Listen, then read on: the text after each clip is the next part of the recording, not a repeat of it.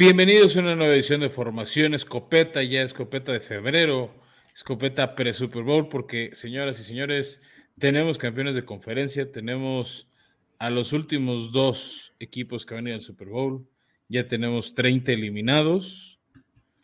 Y me da un gusto decirles que yo soy Francisco Flores Meyer, está como siempre conmigo el único inigualable Beto Orozco. What up? Y hoy tenemos un episodio especial traído a ustedes por Cerveza Colmillo Negro, una cerveza artesanal 100% mexicana, que una vez más han creado una edición especial del Super Bowl con seis cervezas personalizadas de tu equipo favorito, cada una con un diseño único en la etiqueta, cada uno diferente. Y les pedimos que estén atentos en sus redes sociales, ya que vamos a convocar un giveaway en conjunto con nuestros amigos de Cerveza Colmillo Negro. Y este, también, si, si no pueden ganar este giveaway, sepan que nuestros amigos están regalando un 10% de descuento, además de envío gratis a Ciudad de México y zona metropolitana.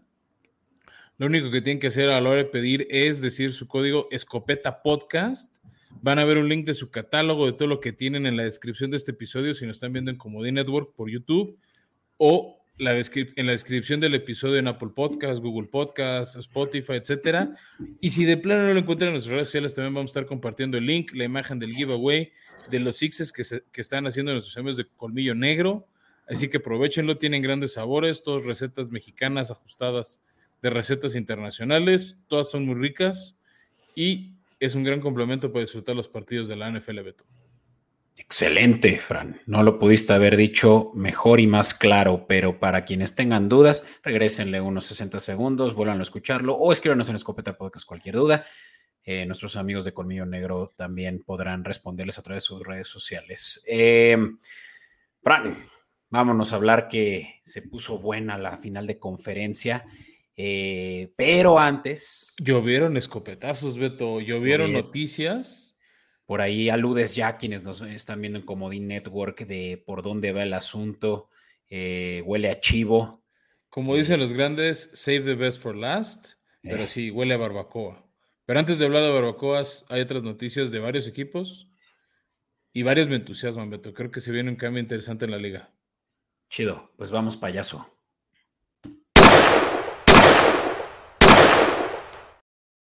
Pues quitemos el curita a las noticias tenemos tres nuevos entrenadores en jefe en varios equipos.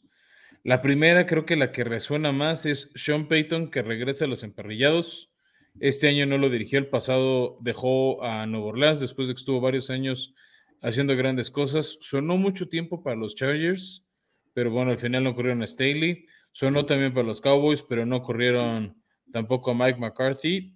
Y también el tema es que había que compensar a los Santos de Nueva Orleans porque Sean Payton seguía teniendo contrato vigente con ellos, ¿no? Él, se había retirado, había hecho un paso al costado. si, alguien quería contratarlo mientras siguiera su contrato vigente, tenía que compensar a, los Santos de Nueva Orleans y el equipo de Denver con la burrada de dinero que les dan sus nuevos dueños, mismos dueños de Walmart, aceptaron. Entre ellos hay un pick de primera ronda que es el número 29, que correspondía a San Francisco, pick que obtuvieron por Nick Chubb de parte de Miami. Hay un trade súper locochón. Este, un pick de tercera ronda en 2024, entre otras cosas. Y ya Russell Wilson se le van a quitar las excusas. Ya no es Nathaniel Hackett porque Sean Payton ha demostrado, Beto, que sabe hacer bien las cosas y llega con todo a demostrar a este equipo. Pues sí, ya es una, eh, una movida desesperada, yo diría, para los Broncos y su justificación de que el trade, pues probablemente más jugoso de la historia de la liga del año pasado con Russell Wilson, pues realmente tenga relevancia, ¿no? Tenga justificación.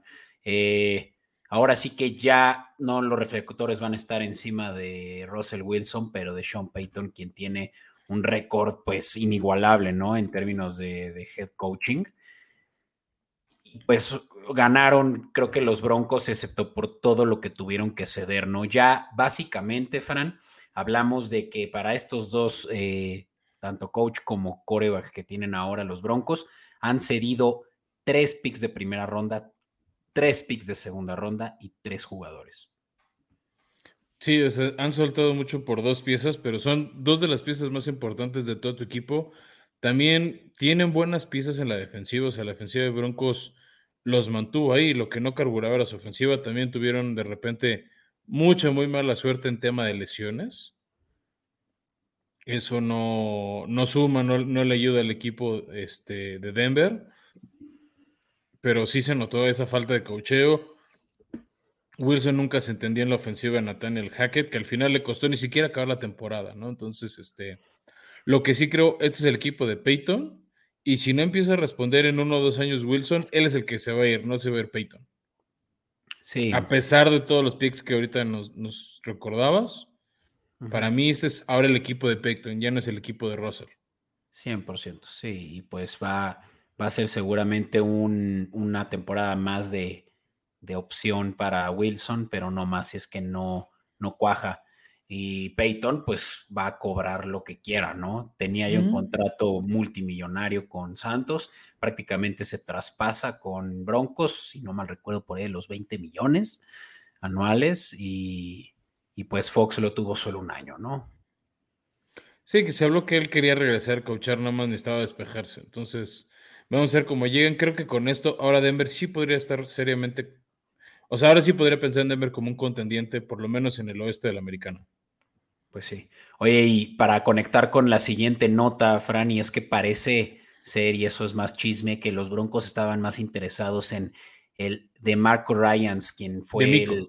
De Mico, perdón, Ryan, quien fue el, el, eh, el, el uh, coach de, de, la defensiva de San Francisco eh, hasta pues los últimos dos años, ¿no? Antes de que Sala. Sí, desde la sala de Robert Sala.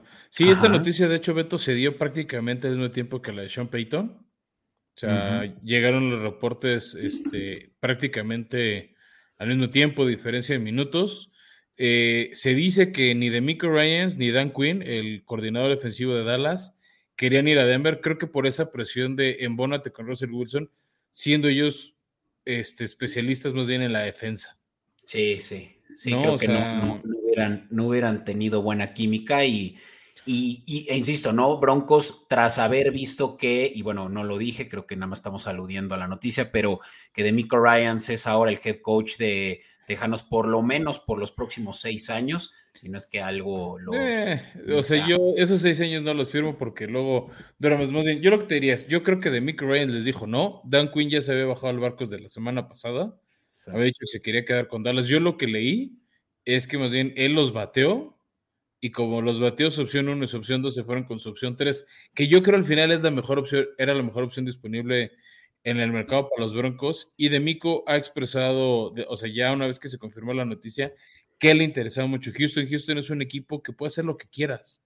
Llegas en sí. una buena situación de tope salarial, en una buena situación en temas de picks de draft. Sí. O sea, llegas a un escenario no, y, y, él y jugó ahí. Exjugador, exacto. Cosa chistosa, él demandó al equipo en algún momento por una lesión en el tendón de Aquiles, este, incluso los demandó por tema de malas prácticas, de que no le estaban dando chance entrenar. Ya lo cubriremos con más calma esa nota, o sea, esa historia en el off-season, Beto, este, pero de Mico Ryan sí dijo expresamente que él quería llegar a los Tejanos, este, y si no se hubiera quedado en San Francisco. Déjense venir quienes nos están escuchando que le van a los Tejanos, que hemos estado diligentes en encontrar a los fanáticos tejanos y nada más no salen. Así que en Escopeta Podcast nos pueden escribir, que pueden hacer anónimo. Sigo, teniendo más fe que Tlaxcala existe, que existe un fan de los Tejanos. ¿Verdad? Pero bueno, ya, ya, ya veremos. Ahora sí que. Pero bueno, te decir, llega un gran coach, ¿eh? O sea, este es otro. O sea, creo que esta es la horna del zapato perfecta. Y con esto avanzamos, Beto, a las siguientes notas. Otro head coach este, contratado es Frank Reich, que duró muy poco su ausencia en los emparrillados, desde octubre para acá. Es contratado como el nuevo coordinador, el nuevo entrenador en jefe, perdón, de Carolina. Este, dejaron pasar a Sam Wilkes, que fue un buen interino. A ver si lo quiere retener Frank Reich, porque todos los que eran sus asistentes tienen chamba. Yo creo que más bien Nick, eh, no, él no va a querer quedarse, ¿no? O sea, sería no sé, Pues no sé, o sea, habría que ver qué conversación tiene Frank Reich con él, porque Frank Reich, sus coordinadores, uno siguen en este siguen en Indianápolis, su coordinador ofensivo sí también lo despidieron, cuando lo despidieron a él. Sus otros coordinadores, Nick Sirianni, es ahora entrenador en jefe de Filadelfia, le está yendo muy, muy bien. Eh, Matt Everfluss va por su segundo año con segundo tercer año con Chicago, entonces este pues tiene que armar un, equipo de entrenadores, entonces va a estar interesante ese armado. También llega en una buena situación en Carolina. Sí, no, y perdón que te interrumpí, pero eh, chistoso que Frank Reich fue el primer coreback de la franquicia cuando empezaron en 1995. Creo que es parte de por qué lo buscaron a él. Y esa creo que es la nueva encomienda para encontrar este nuevo coreback franquicia Carolina. Desde que llegó su nuevo dueño David Tepper, este, dejó ir a Cam Newton, no era de su gusto. Y han pasado los años y siguen sin encontrar un, coreback. Y desgraciadamente para Frank Reich, pues desde que él perdió a Andrew Locke, también le costó encontrar un nuevo coreback que le funcionara en Indianapolis. Entonces, saber cómo le va en ese escenario, ¿no? Se escucha la ventaja para él la posibilidad de CJ Stroud, ¿no? Que es eh, un top 3 de corebacks de, este draft. Y que El chiste es que no se lo ganan, ¿no? Entre Houston e Indianapolis, que eligen antes que las Panteras, este, hay un riesgo potencial que se los ganen. Pero bueno, Va. ya hablaremos del draft en su momento.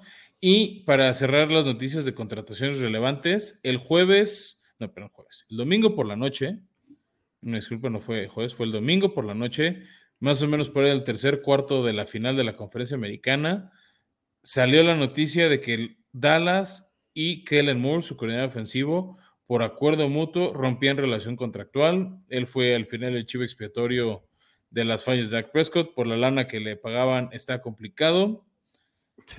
Se anuncia que Mike McCarthy toma este, el llamado de las jugadas ofensivas. Va a estar interesante. Kellen Moore a mí no se me hizo malo, tampoco se me hizo fuera de serie. O sea, yo sí le culpo que dos, tres jugadas de tercera en ese partido contra San Francisco eligió mal. O sea, yo sí, le achaco algunas opciones de juego malas. De hecho, Kellen Moore fue compañero de equipo de Dak Prescott. Sí. Sí, y es que lo ven en, nuestros live, quienes nos ven como Dean Network, está muy chavito y yo creo que otros equipos inmediatamente levantaron el, eh, es más, no creo, me consta, porque creo que no duró ni 15 minutos en el mercado Kellen Moore para cuando Los Ángeles Chargers llamaron al teléfono personal de Kellen Moore a la gente y contratado. Por supuesto que era una, una, una de esas que, no dura nada, ¿no? Y que se, quien se durmió se la perdió. Yo no creo que nadie se durmió, yo creo que más bien Los Ángeles Chargers no dieron opción a, a alguien más. Además también que te digan, oye, ¿quieres ser coordinador de Justin Herbert?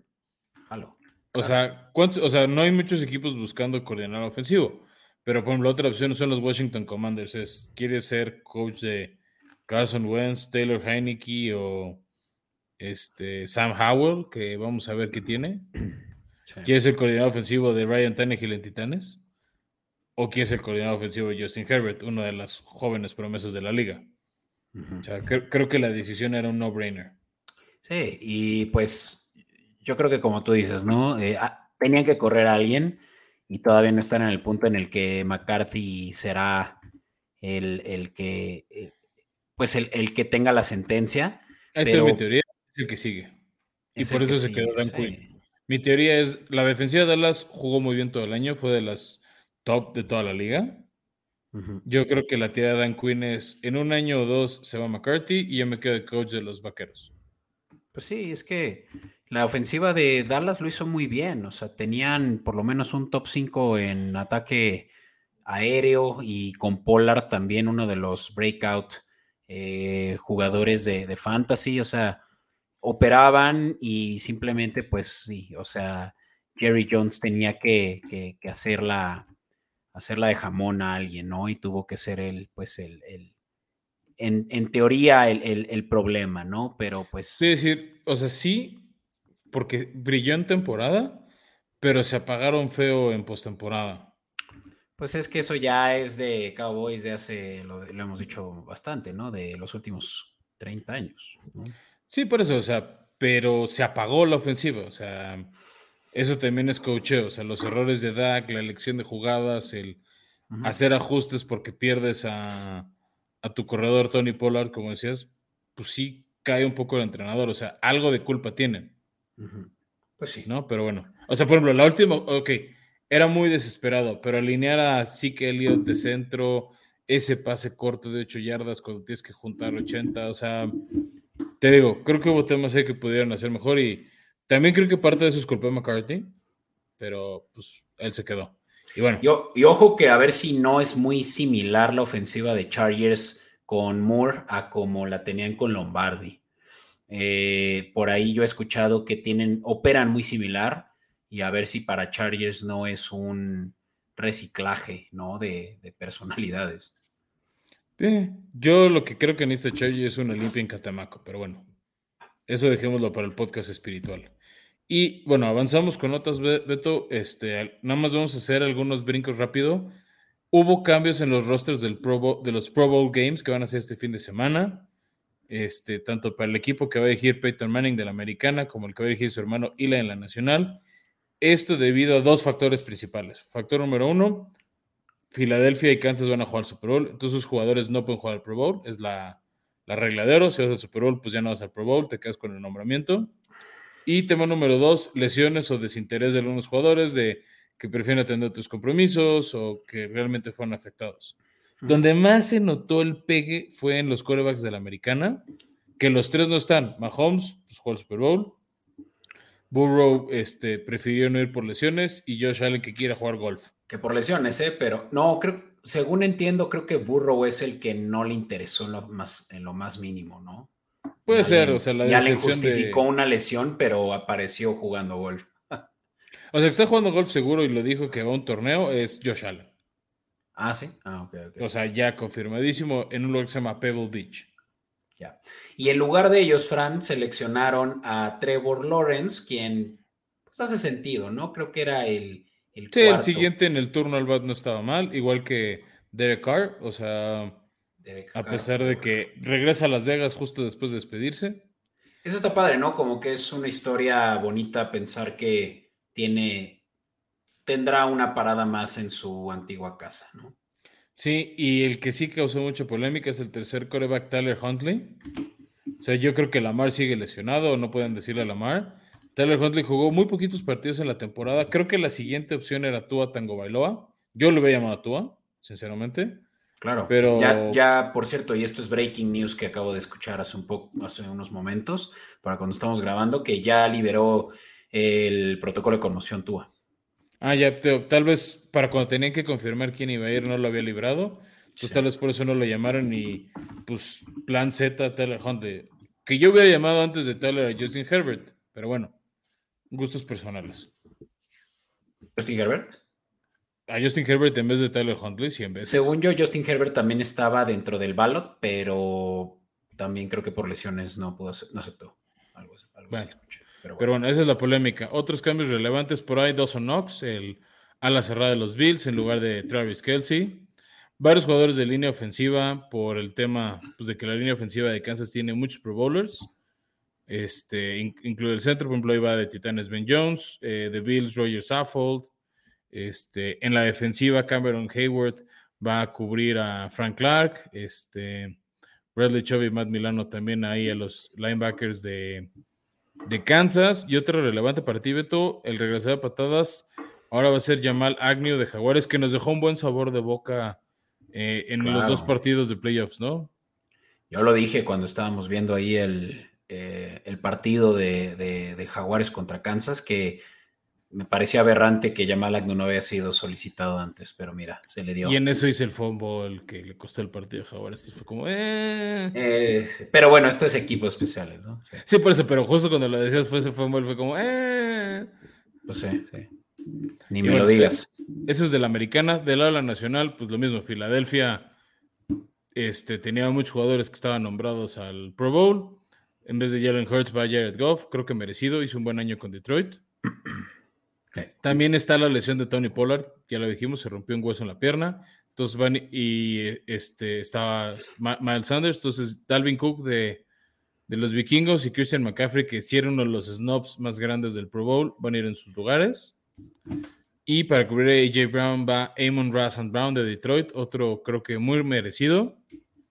Este, Ahí la línea ofensiva también, la línea ofensiva de Filadelfia, que es muy buena. Van distintos jugadores en su lugar. Otro de, otro de este, León de Detroit, Penay Sewell, en su sueño en la liga. Y del lado defensivo, este, Jalen Ramsey y Daniel Hunter van a cubrir ahí a defensivos de Filadelfia. Sí, pues eh, tres leones, ¿no? Eso llama mucho la atención. Que, creo que no habían seleccionado, no, habían seleccionado a ninguno más que al centro. Entonces, cuatro Pro Bowlers de, los Leones, eh, pues es un win, ¿no? Sí, creo que desde la época de Megatron y Stafford no iban tantos Leones a un Pro Bowl. Qué bueno.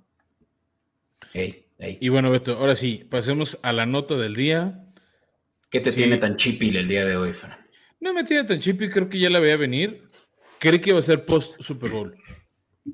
Pero bueno, miércoles por la mañana, primero de febrero, 7 y cachito de la mañana, hora de México, 8 y cachito de la costa del este. Tom Brady en un video que sube a todas sus redes sociales, un video corto de como minuto y medio, muy sencillo, muy escueto, anuncia oficialmente su retiro después de 23 años. ¿No? Sí se especuló mucho, se estaba empezando a hacer ruido de que se iba a San Francisco, ¿no? Un año más, porque era gente libre, ¿no? Acababa su contrato con Tampa Bay yo creo que evaluó bien, que ya no le respondía bien sus habilidades físicas a lo que su mente le decía. Tenía en puerta un contrato de más o menos 37 millones de dólares al año de Fox Sports en Estados Unidos para promover el canal, para narrar partidos, ser analista de juego. De hecho, era más que lo que ganaba jugando fútbol americano. Entonces, este, pues creo que fue una buena decisión para él. Ya también su familia le había pedido por el tema de conmociones, de lesiones que ya no se estuviera exponiendo. Finalmente tenía 45 años. Anuncia su retiro, el que coincidimos tú y yo, Beto, ha sido el más grande de todos los tiempos. Sé que a muchos no les gusta su talento físico, o sea, no, creo que no era el jugador más talentoso de la liga. Definitivamente mucha gente lo dio, pero sí es el más ganador y los que nos acompañan en Comodín Network pueden ver una lámina que también, si no, la pueden ver en Escopeta Podcast en Instagram y Twitter de varios de sus logros. Sí, que pues entre ellos el que llegó 10 veces a Super Bowls, de los cuales 7 son ganadores. Nadie en todos los tiempos, incluso ningún equipo, Fran, tiene tantas victorias de Super Bowl. Eh, si no me equivoco, los Pittsburgh Steelers tienen 6, eh, al igual que los Patriotas, ¿no? Sí, sí, sí. O sea, eh, nadie tiene tanto como él. Como le dices, Tengo siete veces Super Bowl y cinco de ellas el MVP del Super Bowl. Ajá, también. Más, de, más de una yo lo hubiera dudado en su momento. Para mí en otros jugadores, pero bueno. Uno que me parece que como que se quedó corto fueron solo tres MVPs. Eh, habiendo estado 23 años en la liga, cualquiera pensaría pues que varios años fue el más valioso de todos, pero no, pues eso fue solo en tres ocasiones, pero seis All Pro, que la diferencia entre uno y otro es que All Pro pues hay unos cuantos ahí metidos en el equipo All Pro, ¿no? No sé si, si tú El All Pro es como la alineación estelar. Mm. Y recuerda que también hubo años de MVP que se lo ganó Adrian Peterson, por ejemplo. Se lo peleó muchas veces con Peter Manning, con el mismo Aaron Rodgers. Por ejemplo, el año pasado, para mí Aaron Rodgers no era el MVP, pero se lo dieron. sí. Eh, Tom Brady creo que sí fue el, eh, dentro del ranking que hacen los jugadores del top 100, creo que Tom Brady sí fue el número uno el año pasado, ¿no? Entonces, eh, pues sí. estaba dentro de, la estima de, la mayoría. Sí, sí, sí, era bastante, era más querido por sus rivales de cancha o compañeros de equipo que por los fans, pero bueno, seis veces All Pro, 15 años yendo al Pro Bowl, 15 de 23, también por ahí de esos 23, uno se la pasó fuera por lesión. Me acuerdo perfecto que lo lesionaron en semana 1 y fue el año, este, pues que Bill Belichick le costó llegar a playoffs y aún así llegó. Se me olvidó cómo se llamaba este coreba que de hecho acabó en Kansas. Fue antes de Jimmy G, pero bueno, este, después de esa temporada perfecta fue esa lesión, pero bueno, ya es anécdota. Se va, se ah, retira ¿De Matt Castle? Matt Castle, gracias, sí. Fue el año de Matt Castle y nada más tuvo ese año Matt Castle en su carrera. Sí. Este... Y bueno, entre, entre otros eh, eh, principales, eh, ¿cómo se llama? Accolades, como le llaman en inglés. Logros. Logros, sí. Está el de líder en yardas por pase, ¿no? Que es de un total de 89.214 yardas. O sea, sí, no veo a nadie rompiéndolo simplemente por la cantidad de años que estuvo lanzando Brady. También de estos que dices, Beto, líder en pases de touchdown de toda la liga. Que en ese caso son 649 pases touchdown. Dato curioso, su primer pase y su último pase en su carrera, ambos fueron de touchdown. Mira. Pase completo. Que hablando de pases, eh, no, eh, así pases de touchdown, no decíamos, 649. Pases de, pases de, touchdown, no, yo iba a decir que pases de touchdown en postemporada también tiene el número uno con 88 pases de touchdown. Ese también es un dato curioso. Y lo decíamos hace rato, yardas por pase también es el número uno en, postemporada. Sí, 89. Ah, en postemporada. No, postemporada con 13.400. Entonces, pues más o menos una matemática aquí mafufa. Estamos hablando de una sexta parte de sus yardas es en, es en postemporada. Y que luego acuérdate que la separan, entonces igual no son 89 mil, son 102 mil yardas. Mm, puede ser. De hecho, muy probablemente tienes razón, lo cual aún así eh, hace como una matemática de 8, eh, una octava parte, ¿no? Que es muchísimo, ¿no?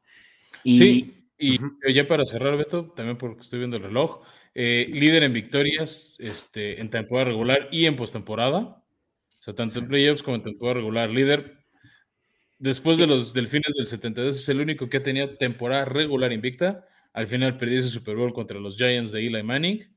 Pero bueno, tuvo temporada invicta, o sea, esa cantidad de victorias. Pero aparte eran temporadas seguidas de 12, 13, 14 victorias por año. Sí, y digo, muy rápido, victorias, un total de 251 victorias en su carrera y de postemporada, eh, un total de 35 victorias, ¿no? ¿Qué te decía? Las de temporada regular estuvo ahí muy peleado muchos años con Peyton Manning, con Brett Favre, con el mismo Eli Manning, este, eh, Drew Brees, o sea, varios quarterbacks ahí estuvieron peleándose ese, e, ese liderazgo y ese para que así creo que Patrick Mahomes podría tal vez algún día superarlo. Pues sí, sí, porque pues tiene cinco años en la liga y cuatro llegando a la final de conferencia, sí. Cinco, años, Beto. Cinco años. Cinco años, cinco, años, llegando. De hecho, su primer final de conferencia la perdió contra Brady. Yo, yo creo que esta conversación va a perdurar por años y años, pero desde ahorita yo creo que va a ser una conversación similar a la que hay con eh, Michael Jordan, ¿no? Que consensuado que Michael Jordan y Tom Brady son los mejores de la historia, pero el talento evoluciona y eventualmente vamos a tener que medir con una distinta vara, ¿no? Lo, cuando hablamos de, quién, quién es el mejor, quién, quién debería ser considerado el mejor, pero si alguien ahorita lo puede retar a eso, definitivamente es Mahomes. Es decir, qué bueno que tocas ese punto, Beto. Creo que nos da una gran transición a la siguiente sección. Es decir, yo creo que Brady es el más ganador. Se ve el GOAT como el más ganador. Pero en temas de talento y evolución de corebacks, creo que la estamos viendo en los dos corebacks que van a estar en el Super Bowl. Y por qué no con eso nos vamos a la cobertura de lo que fueron las finales de conferencia. Venga. In tight coverage.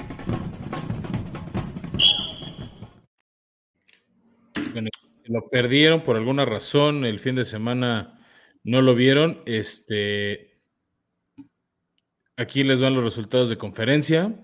Este, Filadelfia arrastró a los 49 de San Francisco 31-7 y en el otro en un partido bastante más cardíaco que se definió en el último segundo prácticamente, Kansas City le gana 23 a 20 a los bengalíes de Cincinnati, se cobran revancha del partido pasado y tendremos el duelo de Jalen Hurts contra Patrick Mahomes en el Super Bowl. Eh, pinta ser un duelazo, los dos equipos número uno de sus conferencias. Este duelo que no vemos muy seguido, pero nos da gusto que lo veamos esta vez. Última vez que esto sucedió, si no me equivoco, fue para el Super Bowl 52, o sea, hace cinco años, cuando los Patriotas enfrentaron a los Eagles, justamente, ¿no? Y que fue justo la primera final que. No, no fue la primera final de conferencia que perdió Mahomes. Fue el, fue el año que debutó Mahomes, pero no jugó realmente. Fue Alex Smith el coreback todavía ese año para Kansas City. Correcto. Pero bueno, Beto, algo que te quiero decir, este, justo como conectando con la sección pasada, Jalen Hurts y Patrick Mahomes son dos corebacks muy móviles que saben hacer mucho daño con su brazo, pero también te hacen un daño terrible con sus piernas. Incluso Mahomes, este, ya hablaremos de un de ese partido, pero Mahomes con las piernas también hizo daño, a pesar de estar lesionado. ¿no? De hecho, Jalen Hurts no tuvo que lanzar pase touchdown, corrió para pases, corrió él para touchdowns en esta victoria contundente a San Francisco. Entonces, creo que empezamos ahorita lo que es esta nueva era, donde la NFL ya sabe ahora sí usar bien estos corebacks móviles. Por años vimos desperdiciados corebacks como Michael Vick, para mí uno de los más grandes referentes de este estilo de juego. Donovan McNabb, otro de ellos, de hecho, con Filadelfia. Este, pedían mucho contra el coreback de bolsillo, como un Tom Brady, como un Peyton Manning, como Brett Favre, como el, este, Ben Roethlisberger. Era medio móvil, pero era más realmente coreback que se queda en la bolsa, se movía tantito la bolsa y lanzaba. Estos corebacks armas, que son armas dobles, como también es un poco Lamar Jackson, como en menor medida, pero sí lo es Josh Allen, este, empiezan a, a, ser disruptores en esta liga y a imponer una nueva tendencia. Sí, pues a lo que llaman el scrambler, ¿no? Eh, ¿Cuál sería la traducción más cercana en español? Eh, mira, mientras lo piensas, yo te voy a decir esto que yo creo que puede, puede que hayamos visto uno de los mejores juegos de Patrick Mahomes en su carrera por las circunstancias en las que se encontraba. Se le lesionaron sus tres mejores armas entre Hartman, Juju y eh. No, se quedó sin receptores. Perdón, eh, no, ¿cómo se llama? Eh, no, no es Tooney. Ah, lo tengo por ahí perdido, pero el que viene Giants. Pero sus receptores se quedan fuera y, y, tiene realmente pues a Sky Moore, que tuvo una muy buena patada de regreso. Que ahora sí nos soltó balones. Que ahora sí nos soltó el balón en, en, retornos de patada y lo que puede que haya causado que Kansas se pudiera, eh, eh, pudiera liderar al final del cuarto cuarto, pero bueno, a fin de cuentas hablando de Mahomes, con una pierna, la realidad es que sí tiene un esguince y a lo largo de la semana en lo que trataron más o menos de aliviarlo, que por ahí también ya le estuvo echando las flores a su coach eh, y entrenadora, una mujer, ahorita no tengo su nombre, pero que gracias a la terapia que le dio en esa semana, pues pudo por lo menos eh, sobrellevar el juego. Y eso sin eh, medicamentos, Fran. Por ahí escuché que nada de painkillers que usara. Entonces, vaya que estaba lastimado y se veía, estaba a ratos cojeando pero aún así tenía movilidad suficiente para echar además unos super pases. Ese touchdown a Kelsey me pareció increíble y por cierto, ese pagó una, una recomendación nuestra de como Network. Es y es estar encantado touchdown de Kelsey en algún partido.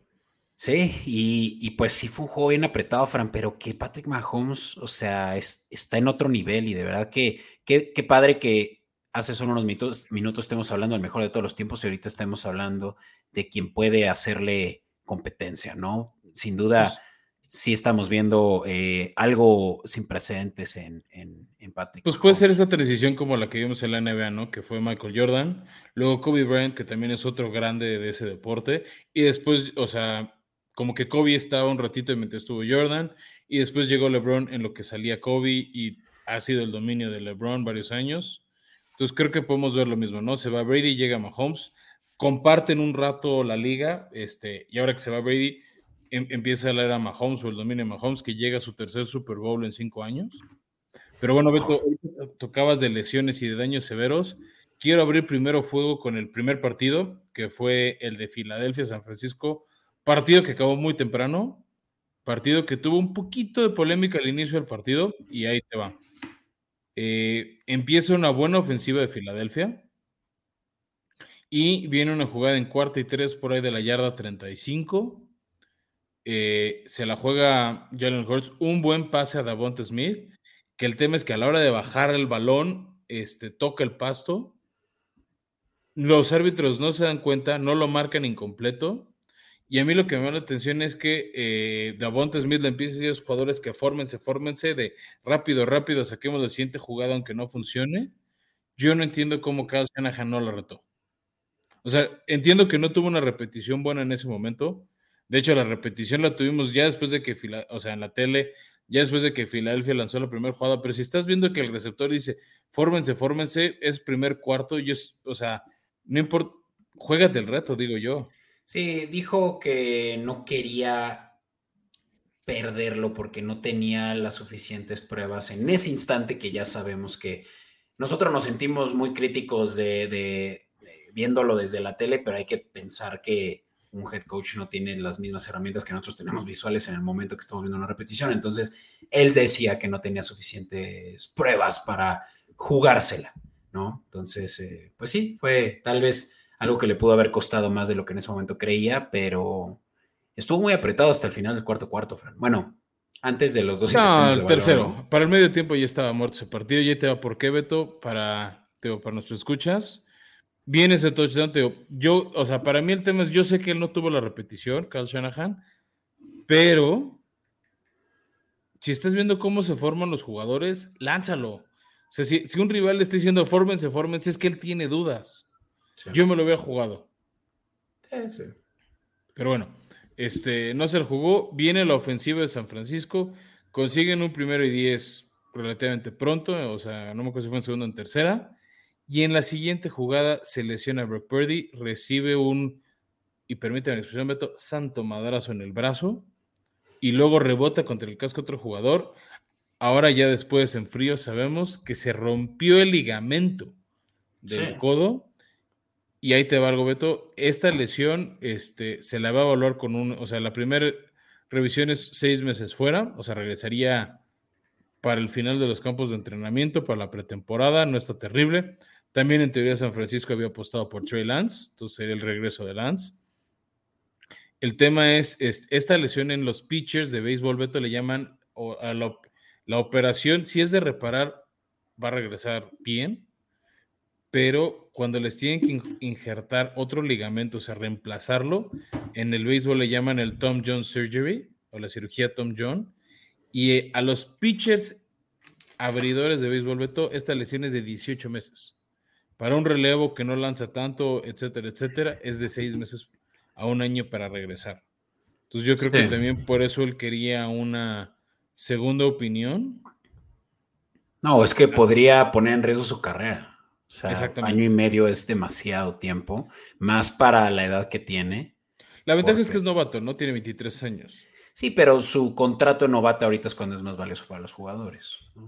De acuerdo, pero, sí, está grave y, por eso es que también en, en, Escopeta Podcast estábamos aludiendo a qué, qué, podemos esperar de los 49ers eh, para el próximo año. Yo creo que está difícil la situación, ¿no? No, no, no estoy sentenciando la, posibilidad de Purdy, pero sí se ve complicado su regreso. Sí. Y bueno, realmente ahí se acabó el partido. Eh, tiene que entrar el sustituto que es eh, Joe Johnson, un veterano de 15 años en la liga, que nunca había jugado partidos de playoffs. Yo creo que San Francisco jamás se imaginó este escenario y no activaron a Jimmy G, que ya podía jugar. Tanto él como Trey estaban en la banca con ropa de civiles. Y están riendo, ¿no? Como que no, no sé. al final era una tragedia esto, y era mejor que llorar. Sí, sí. Pero bueno, a partir de ahí San Francisco le empieza a costar el partido. Joe Johnson se tarda en entrar en ritmo eh, se pone a partir de, bueno, y en ese movimiento, en esa jugada donde se lesiona a Brock Purdy, que le marcan, para mí un poquito polémica, si era fumble o era pase incompleto. Yo digo que era incompleto porque se lo marcaron a Josh Allen, aplicaron la misma que Titanes contra el Jaguares, dijeron, eh, era fumble, y es balón de Filadelfia, les tocó un campo corto, y, en y con esa superofensiva que tiene Filadelfia, anotaron y se pusieron 14-0 responden una buena ofensiva apoyada mucho por Christian McCaffrey San Francisco y ponen el partido 14-7. En ese momento podemos decir, ok, hay partido, porque además la defensiva de San Francisco provocó varios tres y fuera a Filadelfia. El tema es... la y en especial Hassan Reddy que estaba jugando fuera de serie. Ah, no, no, pues estoy hablando de la, ofensiva, la defensiva de, de 49ers. Ah, ya que los, los, siguieron manteniendo en el partido. Claro, es, por ellos que seguían vivos. Sí, está 14-7. Viene una nueva ofensiva de, de, San Francisco ya para irse al medio tiempo. O sea, era de tal vez intentar hacer un gol de campo, irse 14-10, tal vez empatar. Y justo el miedo a Hassan Reddick y compañía, también a Graham, este, hace que Johnson pierdas la vista del balón en un snap, no lo controla y genera un fumble prácticamente en zona roja para Filadelfia, que capitalizan y ponen el partido 21-7 el medio tiempo. Ya arrancando el tercer cuarto, Este, empieza lenta la ofensiva de San Francisco y viene una nueva tragedia en una captura que creo que fue precisamente Hassan Reddick. Este, conmocionan a Johnson y tiene que salir del partido. Ahí es cuando un, golpe pregunta. Es decir, un golpe similar que vimos para Tua. Sí, como. Este, o sea, el cómo azota y pega. Cabeza al piso, sí, sí. Cabeza y cuello al piso. Este. Y pues tiene que ir, o sea, los médicos dicen no puede regresar. Tiene que regresar al partido de Brock Purdy, que dice que sí le dijo el coach, no puedo lanzar. Entonces, pues se volvió unidimensional y pobre la ofensiva de San Francisco, puras corridas, la línea ofensiva ya no podía. Y lo peor que le puedo pasar a San Francisco es la defensiva perdió fe. Se empezaron a desesperar y a cometer no errores, sino pendejadas, castigos tras castigos. El más severo para mí fue Greenlow, que perdió la cabeza. Muchos golpes innecesarios, muchos castigos, o sea, por ejemplo, castigo de ya sabía salir el jugador y vas y lo golpeas, regalando yardas tras yardas, sobre todo en terceras. Habían, perdido la cabeza, ya estaban. Eh, desesperados, frustrados. Desesperados, sí, sí. Y ahí, pues, eh, de Miko Ryans, ¿no? Que no pudo mantener a su defensiva eh, enfocada, ¿no? Y cabeza fría. Pues mira, eh no sé, traías muy, buen, eh, muy buena inspiración, Fran, pero vi que te pasmaste. No, no, no, Beto, estaba leyendo mis notas, este, pero es decir, pasmado más bien debe estar el, joven Kyle Shanahan. Después de tantas este, derrotas así de De tantas derrotas. Sí, o sea, los que nos están viendo en, en Comodín Network pueden verlo, ¿no? Se lleva cuatro derrotas feas, este, en momentos claves de playoffs Tres, sí medio le echa la culpa que no supo matar el partido. La primera es el 28-3 como coordinador ofensivo de Atlanta en el Super Bowl 51. El famosísimo regreso de Brady, ¿no? Eh, sí, o sea, a ver, una ofensiva más que hubiera acabado en puntos de Atlanta. Un gol de campo, no te digo un touchdown. Un gol de campo o exprimir el reloj y matabas el partido y no lo supo hacer. También no sé qué tanto tuvo Dan Quinn en el plan de juego. Luego, este, hace tres Super Bowls, bueno, cuatro realmente, este, cuando Kansas City le gana a, él con San Francisco, que dejó una ventaja de 20-10 con Jimmy G. Sí. Hace un año también dejó ir otra vez con Jimmy G ventaja de 10 puntos en el cuarto cuarto contra los Rams. También Esa fue final de conferencia, sí. Sí, esta fue final de conferencia. Sí, hace un año en este escenario, ¿no? Final de conferencia. Este, y otra vez hay una disculpa en el typo, es NFC Championship, este 2022 se le lesionan los dos corebacks. No, aquí no fue tanto un tema de estrategia ofensiva. Aquí sí fue la mala pata de las lesiones para este con San Francisco, pero otra derrota fea porque tenían un gran equipo, ¿no? Nosotros era nuestro gallo para llegar al Super Bowl, incluso hasta ganarlo. Pero esta defensiva de Filadelfia es demoledora, Beto. Sí, ya se debe aprovechar las circunstancias que se les ha topado. O sea, les tocó unos gigantes medio mermados, no al 100, los trapearon no, y mala suerte. Con Brock Purdy habían hecho ya milagros. Ya si no tienes a él y no tienes ni al siguiente coreback, ya se hablaba de que Christian McCaffrey va a ser el coreback eh, sustituto de Johnson. Pues, ¿qué hace, sabes? O sea, me recuerda a cuando Patriotas también estaban pensando ya en meter a Edelman como coreback, porque hasta Jacoby Brissett estaba lesionado. Sí, o sea, es mala pata. Pocas veces te imaginas tener que tener a tu tercer coreback activo en el partido. A mí lo que me sorprende es que más bien tenían a Johnson como segundo en vez de Jimmy G. Yo la hubiera preferido tener a Jimmy G uniformado y listo. Pero bueno. Y esta lesión, esta derrota que, que conllevó a la derrota de Purdy, mantiene vigente, Beto, que ningún coreback novato ha podido llevar a su equipo al Super Bowl. Sí, que ya son varias, eh, desde 1999 que un... Eh, bueno, que, hemos tenido corebacks que llegan a la final de conferencia, porque antes ni a, ni eso llegaban. Sí, exacto.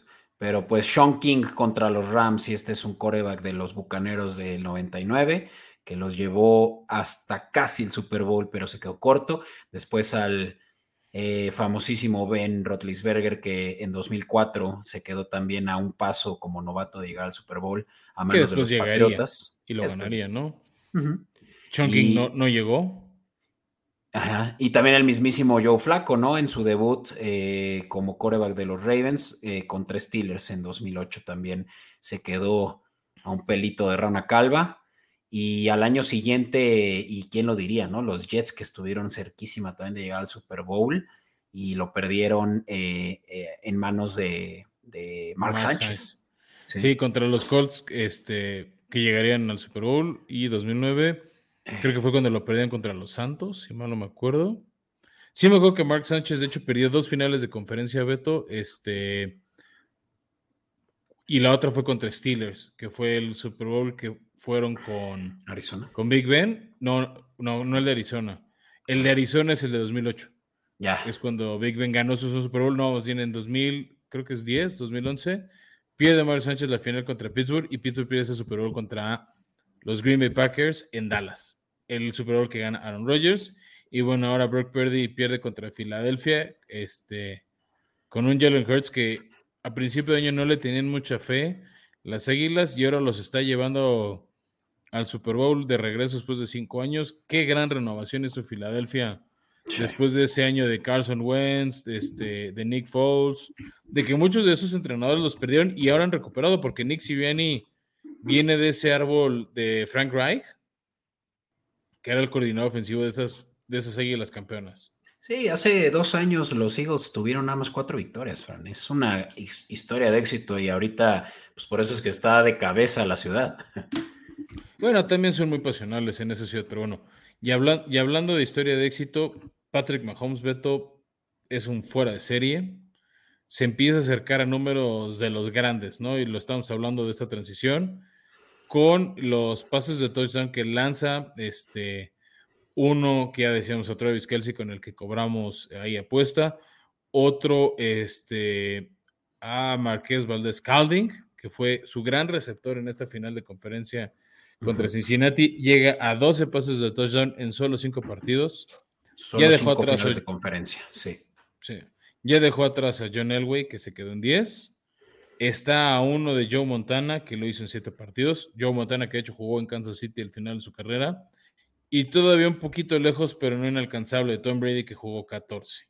Pues sí, o sea, tiene una tercera parte de los que Brady y ya está a la mitad de los que Brady. Menos de la mitad de los que Brady. Sí, el chiste es ver cuántas finales más de conferencia puede llegar Mahomes. Parece que va a llegar a muchas, pero en esa conferencia está Joe Burrow que, no le, que va a querer cobrar revancha. Exacto, Está Josh Allen que lleva varios años queriendo cobrar revancha. Un Justin Herbert que empieza a surgir de las cenizas. Trevor Lawrence que ya lleva sus primeros playoffs. A ver qué pasa con Russell Wilson. O sea, hay varios equipos. Tú a Tango Bailoa con Miami que también tienen buena ofensiva. Tus Pats que con Belichick siempre serán considerados peligrosos. O sea. Sí, o sea. Fácil, no, fácil, fácil no va a estar. Sí, Tom Brady tuvo en... Y también esta es una publicación que recién acabamos de subir a Escopeta Podcast que me encantó, que fue la de eh, la carrera de Brady en tres partes, separada en tres décadas, y que la segunda, la de sus treintas, pues sí estuvo mermada de muchas derrotas y fueron las dos contra gigantes. Eh, estuvo muy apagado, por así decirlo, en victorias eh, de conferencia, porque obviamente tuvo competencia ahí con Manning. Y aún así, Beto, te, me atrevo a decir que cada década es una carrera digna de, de Salón de la Fama. Sin duda, sí, no, claro, con todo y, que puede que, ni siquiera diría que fue la peor de sus tres décadas y considerando que la de los 40 fue además eh, pues una tercera parte de ella, em, pero sí creo que es de las más débiles de las tres, ¿no? Pero... Y aún así ganó Super Bowls, o sea, tío, las, las tres décadas son, o sea, si fueran nada más esos años, son años dignos de, un Salón de la Fama. Pero bueno, ahorita no estamos hablando, estamos hablando de Mahomes, eh, que supo, como decías hace rato, reponerse a lesiones de sus receptores. También la defensiva de Kansas se supo reponer a una lesión de, de temprano en el partido, su esquinero veterano. Y sus novatos salieron a relucir. De hecho, interceptaron dos veces a Joe Burrow. Una fue muy circunstancial porque Cook, su safety, da un manazo al balón y le cae este, no me acuerdo ahorita quién fue el, esquinero que se lleva la intercepción. Mm, este, pero bueno, e, eso ahorita es irrelevante. Ya, ya lo estaremos haciendo en la previa del Super Bowl, que es nuestro siguiente episodio. Pero bueno, lo único que quiero decir, Beto, es: sé que hay mucha polémica el arbitraje. Yo no la siento tanto. Lo que reclama mucha gente es que en la última jugada ofensiva de Kansas, que Mahomes tiene una buena escapada y luego Joseph Osai, eh, jugador de sueño, comete un error mental severo, empujando a Mahomes ya estando fuera y dándole 15 yardas suficientes para el gol de campo. Lo que hizo una diferencia de un gol de campo de creo que 60 yardas a una 45, sí. Sí, o sea, a ver, sí fue un error severo, pero no sé. venían, de, venían de muchas oportunidades, sí, no, no todo cae en las manos de Sai, sí. No, además, a ver, este, tenían 8 segundos. ¿Quién te quita que Mahomes te hace un pase rápido, se salen y sí consigue esas yardas? O sea, eso no hubiera muy peligroso con el que no me va a meter. Pero antes de, ese castigo de, Cincinnati, los, eh, se ven por ahí unos holdings para proteger a Mahomes y escaparse. Pero bueno, yo me atrevo a decir que el arbitraje estuvo mal para los dos lados. No diría nada más. Sí, sí, mucha gente quería ver ganar a Cincinnati. Ni modo, este, no siempre van a poder ver ganar a su equipo. Este, sorry por el albur, no fue intencional, así es la circunstancia. Este, pero bueno, yo, yo no chequearía tanto a los árbitros. Yo creo que los árbitros se equivocan parejos, simplemente son malos. Sí, sí, no, hay, hay mucho que, revisar, pero insisto, ¿no? Eh, los árbitros no es su profesión principal y. No, sí, que... no, no, no, sí, sí, sí. Eso sí, no, Beto. No, no son los de colegial ni prepa. Aquí están dedicados 100% a ser árbitros de la NFL. Ah, sí. Ah, no, yo creía que tenían otras profesiones y esto era como, no hobby, ¿verdad? Pero como second job. No, y menos para lo que les pagan. No, no, no. Simplemente yo creo que son luego hasta mucho más grandes que varios jugadores y entrenadores. No siempre les da el físico y la vista para ver todo lo que tienen que ver. Ya. O sea, yo creo eh. que los árbitros no han podido evolucionar tan rápido como evoluciona el juego a la velocidad que requiere el juego. Y también de repente en aras de déjalos jugar, se hacen de la vista gorda de varios holdings, de varios golpecitos, no siempre los valoran igual y siempre va a haber esa polémica. Pero pues mientras tengas ese factor humano, vas a tener ese riesgo. Sí, no. Pero bueno, Beto. Vamos a ir una micro cuarta muy rápida, nada más como muy, muy, muy, muy previa al Super Bowl. Pero vamos para allá, Beto. Te llevo.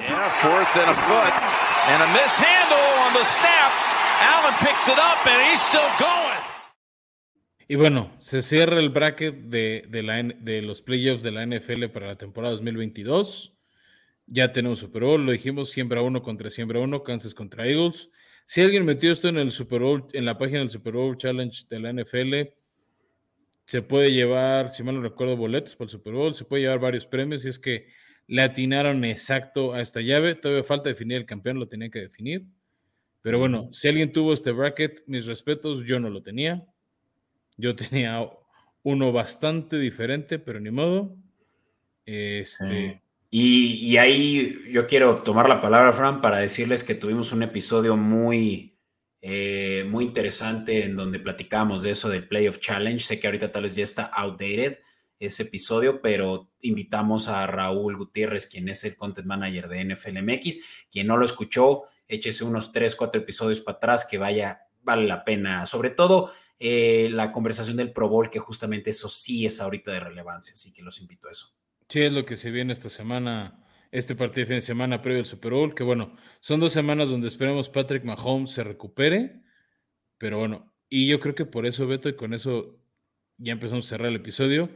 Filadelfia sale como favorito, estaba por solo dos puntos, es ahorita el que menos paga no sale porque salió antes como favorito Kansas en el momento que Kansas ganó contra Bengals, pero muy rápido el dinero se fue hacia Eagles. Eh, pero Vegas en sí, los eh, que determinaron la línea inicial, eh, pusieron favorito a Kansas por uno y medio puntos. Pero ahorita, como dices, ya no es así y el Money Line paga a Kansas más 105, lo que es más o menos 2.5 de diferencia. bueno, yo a, a muy, muy, muy, muy temprano, muy alto nivel, yo me voy Eagles por esa defensiva. Es que sí es una de las mejores defensivas de los últimos años. La están por ahí comparando con la de los 80s de los Bears, con la de los 2000 de los Ravens. A ver, en temporada regular hicieron 70 capturas como equipo. Sí, sí. No, y el siguiente, el segundo lugar tuvo 50 y tantas. Le sacaron 15, 16 capturas al segundo lugar. Eso es un mundo. Hassan Reddick tiene 18.5 capturas, Fran. Están bien el récord. Lo hemos dicho, entre sus tres linieros defensivos, tienen 30 de las 70 que hizo Filadelfia en temporada, más lo que hicieron contra Gigantes y lo que le hicieron a 49ers en este final de conferencias. Las defensivas ganan campeonatos y yo aquí confío más en Reddick, Graham y compañía que en un Frank Clark y Chris Jones, George Karlaftis de Kansas. Chris Jones también está dando la mejor eh, temporada de su carrera y, digo, tenemos un episodio entero para hablar de esto, así que váyanse preparando porque el episodio previo al Super Bowl de Escopeta Podcast va a estar caliente, va a haber mucha conversación ahí de la cual seguramente ustedes van a querer incluso formar parte. Em, y pues no puedo esperar para la próxima semana para poder discutir de esto, Fran.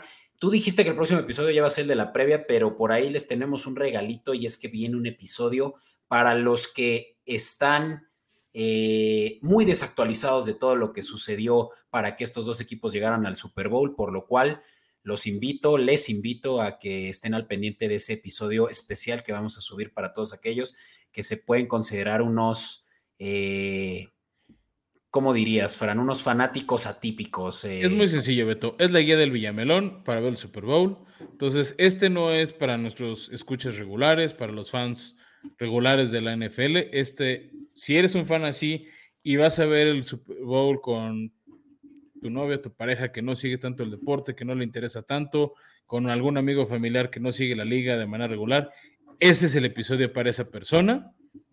Entonces va a salir pronto, probablemente inicios de la próxima semana, post Pro Bowl. En nuestro episodio cubriremos el Pro Bowl, haremos la previa, todos los picks, que si altas, que si bajas, jugadas especiales, eh, lo que puede hacer Rihanna en el medio tiempo, etcétera, etcétera.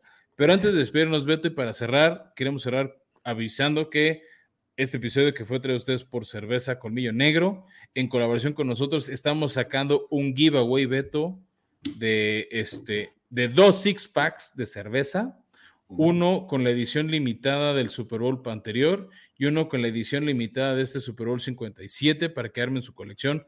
Super Bowl 56 y Super Bowl número 57. Ah, pero. Este, las reglas las vamos a subir en nuestras redes sociales, también las voy a subir en sus redes sociales con Millo Negro, pero de entrada nos tienen que seguir a nosotros y ellos en alguna red social, tienen que ser escuchas del podcast, darle like a la publicación en alguna de las redes sociales y etiquetar a más amigos y si nos empiezan a compartir en historias, etcétera, etcétera. Más oportunidades de ganar. Tienen más oportunidades de ganar y vamos a estar anunciando, Beto, al ganador en un live que vamos a hacer probablemente en Instagram el próximo jueves 9 de febrero, mientras vamos comentando los famosísimos NFL Honors. Venga, cerveza gratis para, eh, pues ahora sí que estar, además con esta que es una edición limitada del, del, Super Bowl de Colmillo Negro. Me encanta y además que, pues lo único que tienen que hacer es participar, no tienen que dar sus datos personales, no tienen que hacer nada más que participar en redes sociales Giveaway, qué mejor, Fran. Qué mejor, dos sixes gratis, pero si por alguna razón no ganan, pero quieren tener unas de estas cervezas edición especial de Lobo Negro, que yo próximo episodio les voy a enseñar las mías, edición Titanes del Super Bowl pasado, para que se den una idea de cómo son. Este, lo vamos a estar haciendo en el próximo episodio, pero les dejamos un link, repito, en la descripción de este episodio, o si lo están escuchando en formato audio, también ahí lo van a encontrar. Y, de, y, y todavía, por si acaso por si les faltó, por si les gustó, porque ya vieron las cervezas y les gustaron. En nuestras redes sociales lo van a encontrar. Y con eso yo me despido. Les doy las gracias por habernos acompañado hasta acá. Y nos vemos para la previa oficial del Super Bowl. Muchas gracias y nos vemos pronto. Hasta la vista. Gracias. Bye.